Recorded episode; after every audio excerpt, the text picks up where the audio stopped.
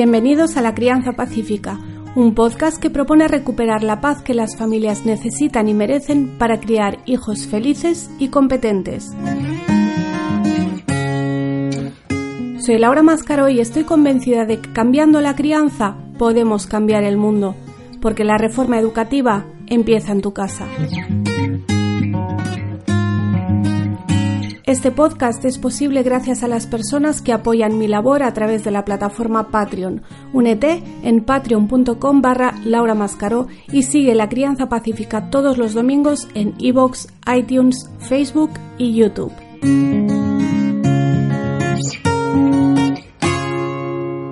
Bienvenidos al episodio número 21 de La Crianza Pacífica.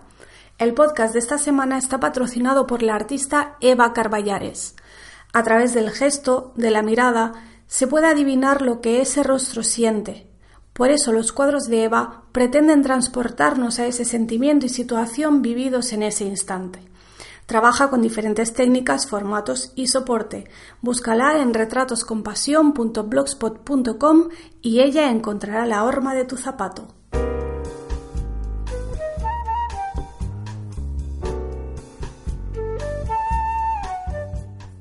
Hace tiempo que quiero hablar de madres emprendedoras, que es un tema del que yo no he hablado mucho, aparte de una entrevista que me hicieron una vez en un periódico, pero creo que ahora es buen momento porque estoy a punto de lanzar unos episodios especiales aquí en el podcast en los que voy a entrevistar a varias madres que nos van a contar su experiencia con el emprendimiento. Los episodios van a ser un poquito más largos de lo habitual para que les dé tiempo a contarnos bien su historia. Van a ir entre, calculo que entre media hora y 45 minutos cada uno. Van a ser en formato entrevista, conversación, a diferencia de los episodios de cada semana que estoy yo sola, como este. Y además los vamos a publicar los jueves. O sea, igualmente el domingo habrá el podcast como cada semana, pero como extra, el jueves tendréis una entrevista con una madre emprendedora. Y si tenéis sugerencias de mujeres a las que entrevistar, pues me podéis dejar un comentario o un email y, lo vemos. Pero además, bueno, estarán como siempre en iVoox y en iTunes, pero además, si lo queréis ver, en YouTube habrá vídeo. O sea que nos podréis ver las caras. De momento hay nueve episodios previstos, pero no descarto hacer más si, si tengo tiempo y podemos cuadrar las agendas, que a veces no es fácil, pero hay tantas mujeres haciendo cosas tan interesantes y cada una con su historia personal detrás que, que creo que es muy bueno que se conozcan sus historias para que se vea que se puede hacer, para que todas esas madres que se lo están planteando, que están con la duda, pues que, que vean que sí y que vean que el camino de cada una es diferente que no hay un método y no hay una única forma de hacerlo. En el caso de las nueve invitadas que yo voy a tener, algunas han emprendido antes de ser madres, pero otras emprenden después, empujadas precisamente por la necesidad de ganarse la vida de una forma que, primero, no implique separarse todos los días, tantos días, tantas horas de sus hijos, y segundo, que sea una actividad que, como se suele decir, las haga sentirse realizadas, ¿no? Quieren, quieren hacer algo bonito, algo que les guste, algo que les parezca útil y bueno. Hay una cosa que a mí me alegra y me da esperanza, y es que veo que cada vez hay más mujeres que después de tener a su primer hijo se atreven a decir no, no quiero volver a ese trabajo. Quiero hacer algo que me guste y que me permita cuidar de mis hijos. Y que digan esto cada vez más mujeres es muy importante. Yo creo que significa que algo está cambiando en la sociedad. O sea, que las mujeres empecemos no solo a criticar un sistema que no valora la maternidad y que prácticamente la penaliza, porque en la mayoría de los trabajos, digamos normales, básicamente lo que te pidan es que vuelvas después de tener a tus hijos y que todo sea como antes, como si no los hubieras tenido. Pero ahora no solo lo decimos, sino que nos plantamos y decimos, hasta aquí hemos llegado, no voy más y me lo voy a montar por mi cuenta.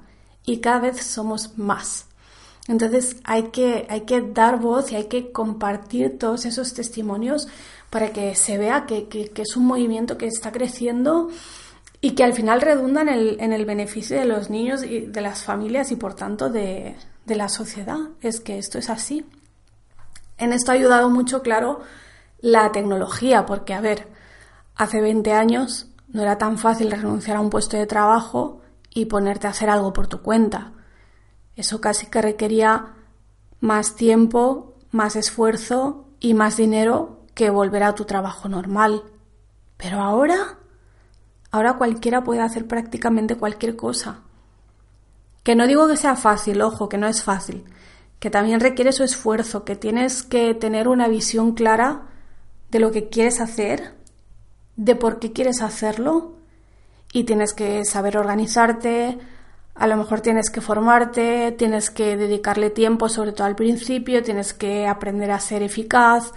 O sea, no es que uno monte una web y ala, me monto en el dólar a la semana siguiente. O sea, esto no va así, que a veces me preocupa en algunos sitios a veces parece que se da esta imagen, ¿no? De que, de que es muy fácil y que si no lo haces es que eres tonto prácticamente. No, no es así, pero sí que la oportunidad está ahí y que la tecnología nos ha abierto esta puerta, esta posibilidad de trabajar desde tu casa, a tu manera, con el bebé al pecho. O sea, esto era impensable hace no muchos años.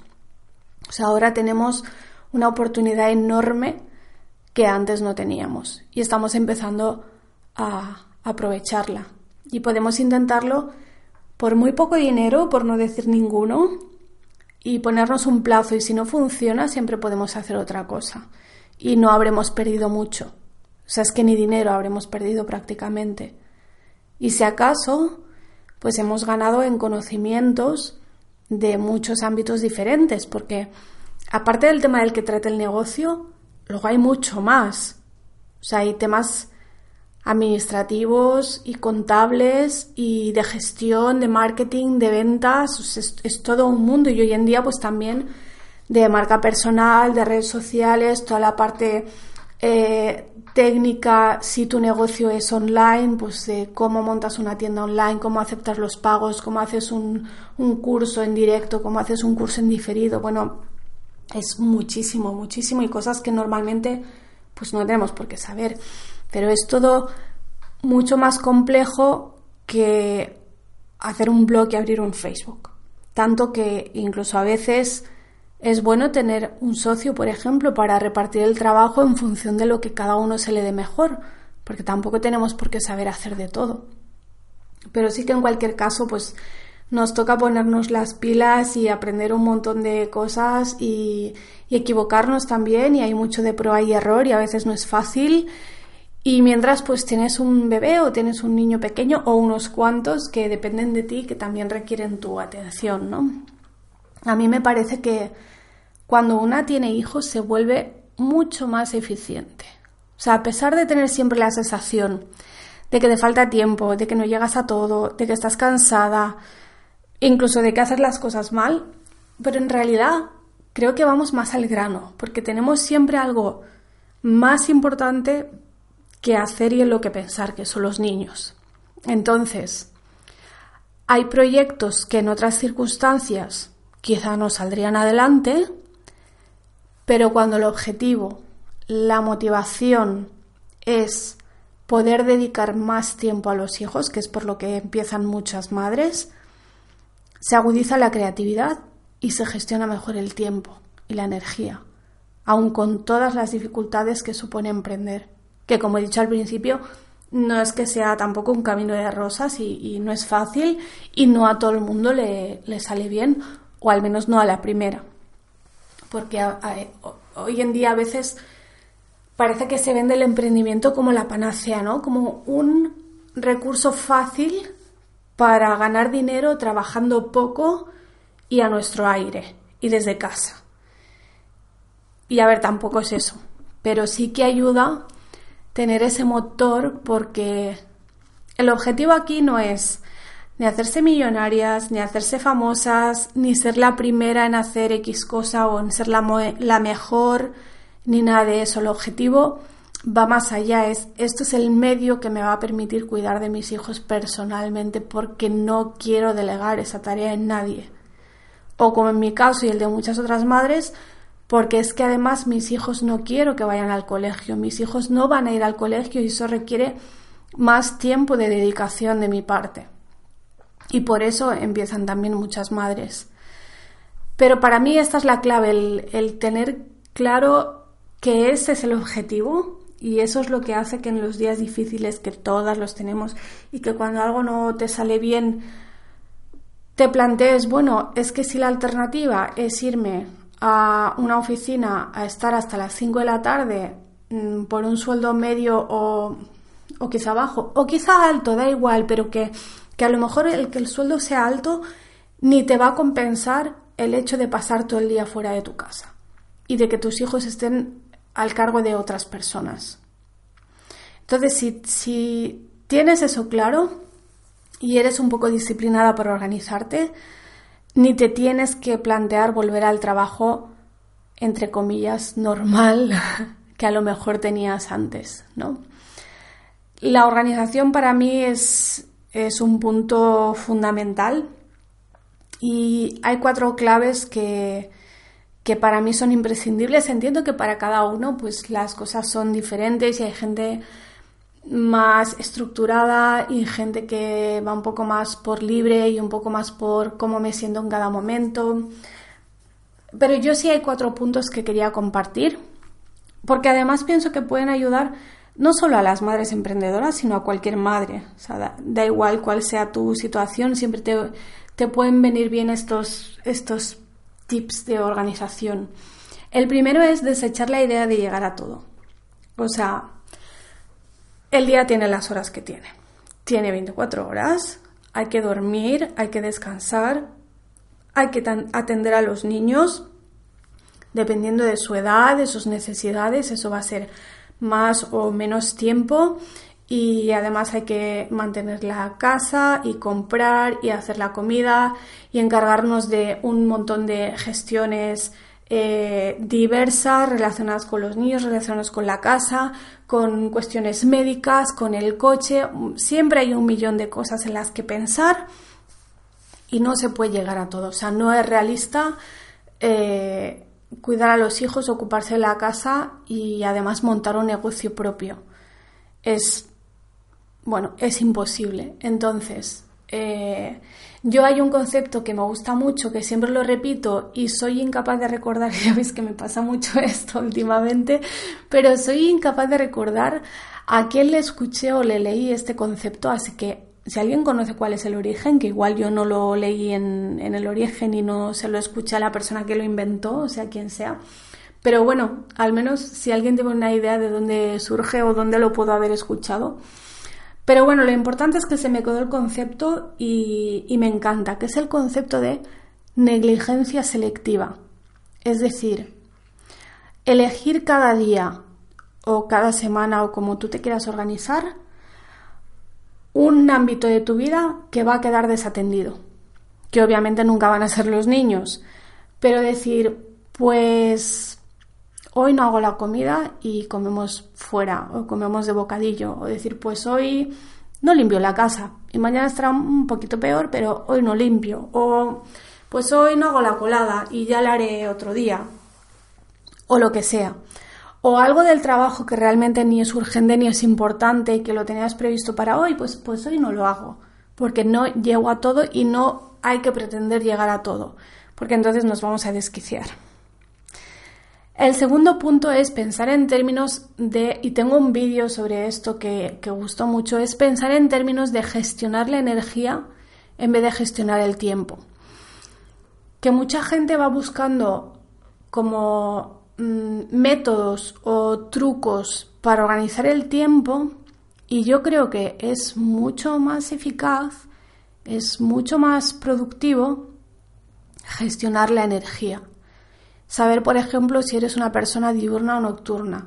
Cuando, cuando estás en tu, en tu momento pues de, de, máxima energía para lo que sea que necesitas esa energía. Si la necesitas más pues a lo mejor tu trabajo es más intelectual, pues saber en qué momento tienes la cabeza más despejada. O si tienes hijos de dos, tres años y tienes que estar correteando con ellos, pues saber cuándo tienes más eh, energía físicamente para hacer eso, por ejemplo. Conocerte un poco y, y saber que yo, por ejemplo, para escribir tengo mis momentos y yo si, si, si me pongo un horario pero no es el horario que a mí me va bien, yo me puedo sentar a las 8 de la mañana delante del ordenador y que me den las 2 de la tarde y no haya escrito ni tres líneas. En cambio, sé que si lo hago a las 7 de la tarde, en media hora puedo escribir un montón. Entonces, cuando tú vas conociendo cómo funcionas tú, puedes gestionar eso mucho mejor. Y es verdad que a veces sobre el papel, y a mí me ha pasado ella, a veces me he hecho un planning que sobre el papel quedaba como perfecto, en plan, vale, pues este día de tal hora a tal hora hago esto y a, y a tal hora hago lo otro y a tal hora no sé qué y mañana tal. Y luego nunca me salía hasta que me di cuenta de esto. Vale, sobre el papel queda muy bonito, pero conmigo no funciona. No funciona así, no es cuestión del tiempo, es cuestión de cuándo hago qué, qué hago en cada momento. El tercer punto es delegar y externalizar, que quiere decir pues que algunas tareas que no queremos o no podemos hacer las hagan otras personas.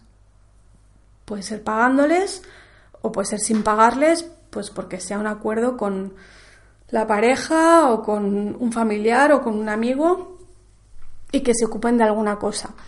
O, o si no, por ejemplo, en los temas del negocio, pues una no tiene por qué hacerlo todo. Puede haber alguien que se ocupe, no sé, de, tus impuestos o de tus redes sociales o de, de alguna otra cosa que tú no quieras o no puedas hacer. Y ahí te vas a liberar no solo en cuanto a tiempo, sino también en cuanto a, a energía, digamos, mental, en, en, saber que no te tienes que preocupar por eso porque hay alguien que se está ocupando y que lo va a hacer bien.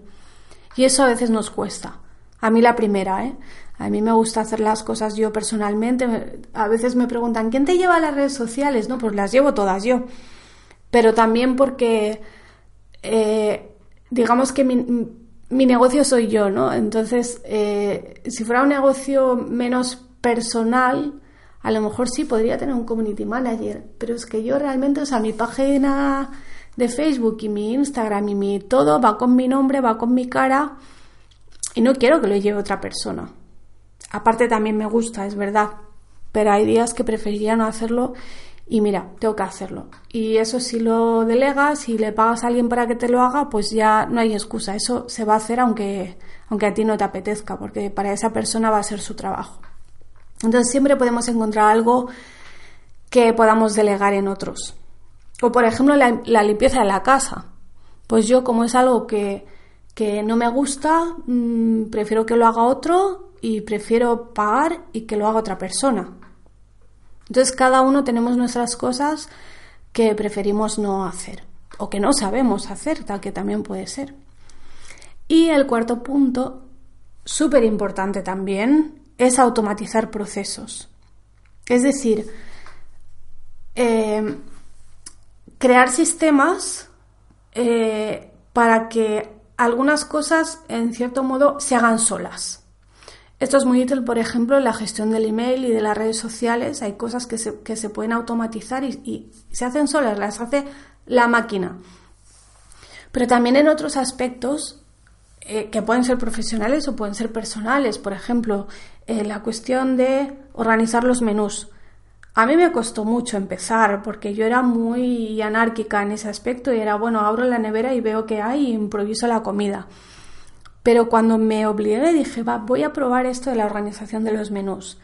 Y oye, ganas, no solo ganas en tiempo, ganas en esa tranquilidad de no tener que estar cada día pensando, hoy qué comemos, porque ya está decidido y sabes que la compra se ha hecho en función de, esa organización y sabes que tienes todo lo que necesitas y no tienes que pensarlo, solo tienes que hacerlo. O tener un día asignado para cada tarea. Saber pues que la colada se hace el lunes, la compra el martes y, y las gestiones de papeleo el miércoles, no sé. Cada uno lo suyo. O por ejemplo, tener un armario cápsula que ahora está como muy de moda, o directamente vestir siempre igual. O sea, hay gente que va siempre igual. Tengo una amiga que viste siempre de negro. Todo lo que tiene es negro y todo combina con todo. Entonces ella por las mañanas no tiene que pensar hoy que me pongo, porque sabe que todo lo que hay en el armario le combina porque es todo negro y sabe que todo es de su talla actual, no como yo que tengo tres tallas diferentes en el armario. Y eso pues también le ahorra mucho tiempo y mucha energía por las mañanas. O como Zuckerberg que va siempre con los vaqueros y la camiseta, pues no tiene que pensar en eso, es una preocupación menos. Entonces, automatizar procesos. Que no tengas que pensar cada día en cada cosa, sino que sepas que hay cosas que ya eh, se ocupa pues la inteligencia artificial en el caso de, las cosas de, internet y demás o que simplemente pues ya tienes esta estructura y va todo seguidito. Bueno, pues de todas estas cosas hablaremos en los próximos episodios de los jueves, con muchas madres que nos contarán su experiencia eh, con el emprendimiento y conciliando a su manera. Si has llegado hasta aquí, como cada semana, te lo agradezco inmensamente. Este episodio agradecemos a Eva Carballares que lo ha patrocinado Puedes visitarla en su web retratoscompasión.blogspot.com, os lo recomiendo porque tiene unos retratos impresionantes. Y recuerda que puedes colaborar con este podcast en patreon.com barra Laura Máscaro y que puedes seguirnos todos los domingos en iVoox, iTunes, Facebook y YouTube. Que tengas una bella y pacífica semana.